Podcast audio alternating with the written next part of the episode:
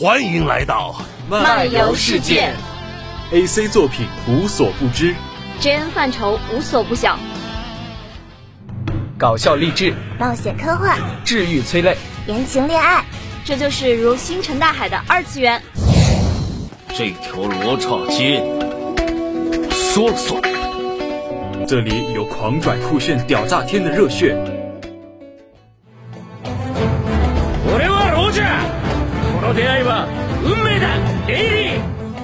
这里有经久不衰的动漫情怀，这里有山海皆可移的爱情故事，海水千山，你愿意陪我一起看吗？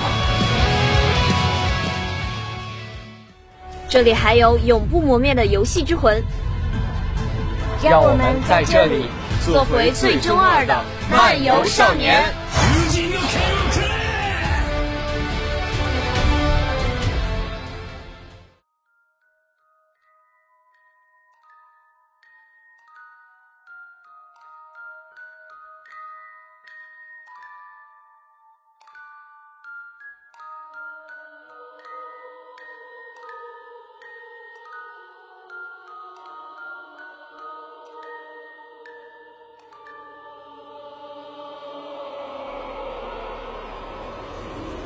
一样的动漫和游戏，不一样的新鲜试点，欢迎来到漫游新试点。我是播音徐徐之舟。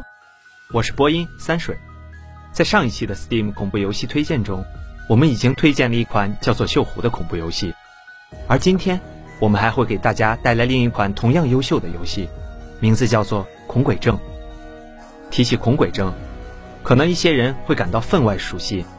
没错，前一段时间这个游戏在 B 站上被各大主播频频拿来直播联机玩，所以也算是掀起了一阵热潮。当然，它的走红与它本身的优秀也有着很大的关系。作为一款一向小众的独立游戏，不仅在十一月十六日前曾连续四周霸占排行榜冠军，成为少数的一推出便在 Steam 达到五万人同时在线的独立游戏，而且在已发布众多评论中，有百分之九十七的玩家给出了好评，至今已累积三万的压倒性好评，成为继《糖豆人》《Among Us》之后第三款常年排在前五的多人独立游戏。恐鬼症全名 Phasmophobia 是一款结合悬疑探索与鬼抓人的生存逃脱要素，基于灵异事件的四人在线合作恐怖游戏。玩家会作为一个灵异事件调查员，与自己的超自然现象调查团队合作，进入一个充满超自然现象的鬼屋，探索宅地的同时，也要注意声音或灵异现象的状况，进一步确认鬼魂的出没地点后，利用各种不同的工具掌握线索。并尽可能的收集有关超自然现象的证据，如去完成各种包括拍下鬼的照片、观测到灵异现象等类似的任务。玩家可以使用幽灵狩猎装置搜索并记录任何被幽灵骚扰的地点及证据，并将其出售给专业的幽灵清除小组，以获取下次行动所需的物品。当然，如果玩家真的特别害怕这些，又很想体验这款游戏，可以选择从车辆。内部监控的摄像机或运动传感器来锁定团队的位置，并以此来帮助你的团队安全完成任务并脱出。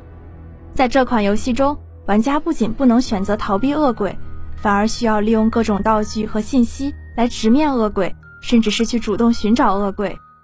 这在以多人合作为主的恐怖游戏中是十分少见的。在游戏的一开始，玩家必须经过训练，完成新手教学。在此过程中，学到必要工具的用法与基本知识。因为为了找到鬼魂，玩家需要利用许多不同的工具来收集证据，像是能读取灵异指数的 EMF 读取仪，能采集指纹的紫外线手电筒，可留下鬼魂笔记的笔记本，或是架设摄影机来录下鬼魂的灵球，甚至用相机拍下鬼魂等。这些都有可能作为需要完成的任务。每一个任务都会有不同的额外需求，达成后就会有额外的金钱奖励，同时也让过关更加具有随机的挑战性。当然，在探索宅地时也能打开电源，只不过在房屋内打开光源并没有太大的用途，因为通常鬼魂出没时便会强制断电。即便你能找到总电源重新打开，但在遇到灵异现象依然会让电源切断。因此到头来，玩家几乎是要在屋内摸黑探索。在玩法方面，《恐鬼症》更偏向于传统的恐怖游戏体验及探索与惊吓，但由于《恐鬼症》又不像传统恐怖类游戏一样需要剧情的支撑，所以在惊悚体验上，开发团队就会比较放飞自我。最开始，玩家在探索的过程中，物品掉落在地上发出异响，室内灯光骤然熄灭的情况都是家常便饭。到了中期的探索中，玩家可能耳边突然出现哈气声。鬼影开始在房间中时隐时现，而到了后期，玩家不仅能面对面见到鬼怪的模样，还能与鬼怪进行周旋。不同的鬼怪在游戏中有着不同的表现，每个玩家最多可同时携带三件探鬼装备。既然没有了剧情的支撑，游戏的逻辑就会显得相对比较简单。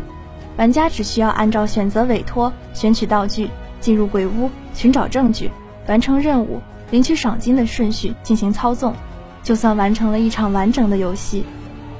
这款游戏在细节和优化上，开发团队也是下足了功夫。不仅支持 VR 设备进行体验，还在游戏中开创性的加入了语音识别系统。官方提供了近一百四十个固定的词句，可以让玩家与鬼怪进行交流，其中包括中文语音识别。更有玩家扒出了恐鬼症的代码，找到了一部分激怒鬼怪的单词。都是玩家在被惊吓到时常说的，其中游戏逼真的画面和音效为玩家带来了身临其境般的体验。游戏中独特的幽灵，还有众多幽灵调查及狩猎的设备，就比如通灵盒、夜视摄像机、EMF 读取器等，可以帮助玩家尽可能多的收集超自然证据，更为之增加了不少的可玩性。而且玩家可以通过真实的声音，并利用 Wizard Board 和 EVP Session 与幽灵通灵，也就是进行交流。这意味着，当玩家在狩猎幽灵时，幽灵同时也在监听玩家。这一设定给这款恐怖游戏增添了不少惊悚色彩。驱魔在恐怖游戏里可以说是一个极其常见的题材，但恐鬼症还是做出了不少新鲜味道。比起那些出于巧合、工作需要，甚至单纯作死的驱魔人，本作的目标就非常明确：找出房子里的超自然现象，判断鬼魂种类，再把线索卖给真正的专业驱魔团队。正如游戏的背景故事里所说的，超自然现象调查的工作现在正是热门，是个赚钱的好门路。发现越多，赚钱越多，这在一定程度上消解了游戏的恐怖感。假如驱魔人是个惊悚与神秘兼顾的职业，玩家所扮演的调查员就或多或少体现出一种社畜的心酸。更何况，调查的目的只是确认鬼魂的存在和种类，并不一定真正面对消灭他们。比起真正的驱魔，还是要安全不少。当然，有的时候这份略显虚假的安全还是不算可靠。为了多赚钱，调查员们势必要激怒鬼魂。让他们留下更多痕迹和证据，因此时不时就会遭到鬼的攻击，而调查员们自保的手段非常有限，也不会有人来救援，就很容易让人联想起某个基金会中的地级人员。关于游戏中的道具，按照用途大致可以分为三类：探索用，比如 EMF 读取仪、手电筒、荧光棒、通灵盒、运动传感器等；记录用。比如相机、摄影机、三脚架、通灵书等；保命用，比如打火机、蜡烛、十字架、圣木等。鬼魂在不同道具作用下会留下不同痕迹，就像是指纹、笔记、声音、灵球、降温等。根据不同灵异现象，可以判断出鬼魂的确切种类。目前游戏中出现的鬼魂有梦魇、亡魂、恶魔、幽灵等十几种。由于游戏还在 EA 阶段。地图和鬼魂数量都不算多，探索顺利的话，很快就可以找全所有鬼魂，发现他们的弱点和特征也会变得相对容易。不过从游戏本身来说，将来应该会增加地图和鬼魂种类，进一步提高可玩性和难度。恐鬼症的另一大特色是多人合作，最多可支持四人联机，单枪匹马进凶宅，大部分人应该都不敢。但假如有同伴一起，情况可能就不一样了。这对于分工就有了要求。胆小一点的玩家可以选择留守车内观察监控的实时动向，而胆大的玩家就可以选择进入鬼屋教鬼做人，一个优秀的同伴不光能和你合作赚钱，还是你的战友和后盾，关键时刻说不定能救你一命。当然，换个角度想，就算同伴不那么可靠，紧要关头也可以推出去祭天，不是吗？不过就目前来说，恐鬼症还有不少缺点，比如模型比例有些奇怪，动作比较生硬，引导不够明确，很多应该在教程里明确展示的内容，全靠玩家自己摸索。希望在正式版本里可以有所改进。不过，对于这类游戏来说，粗糙无知有时候未必是一件坏事。假如什么都知道，那就不是鬼吓人，而是人玩鬼了。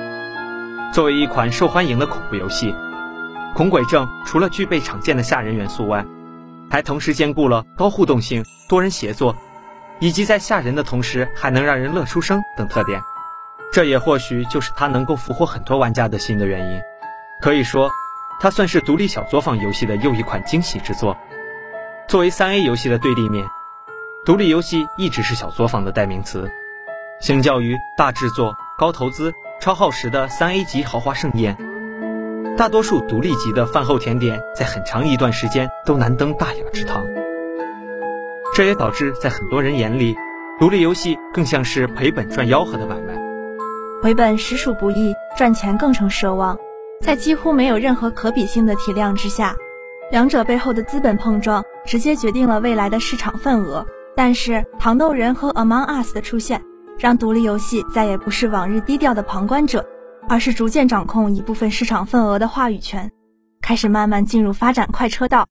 或许以糖豆人恐鬼症为代表的精品独立多人游戏，将会掀起一场真正的独立游戏热潮。那么最后，当作死变成一种游戏。正在玩恐鬼症的你，究竟算个什么鬼？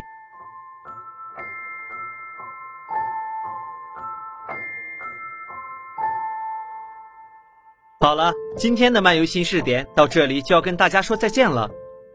感谢编辑清雪之诺，感谢导播慈优阿飞，我是播音三水，我是播音徐徐之舟。那我们下期再见了，拜拜。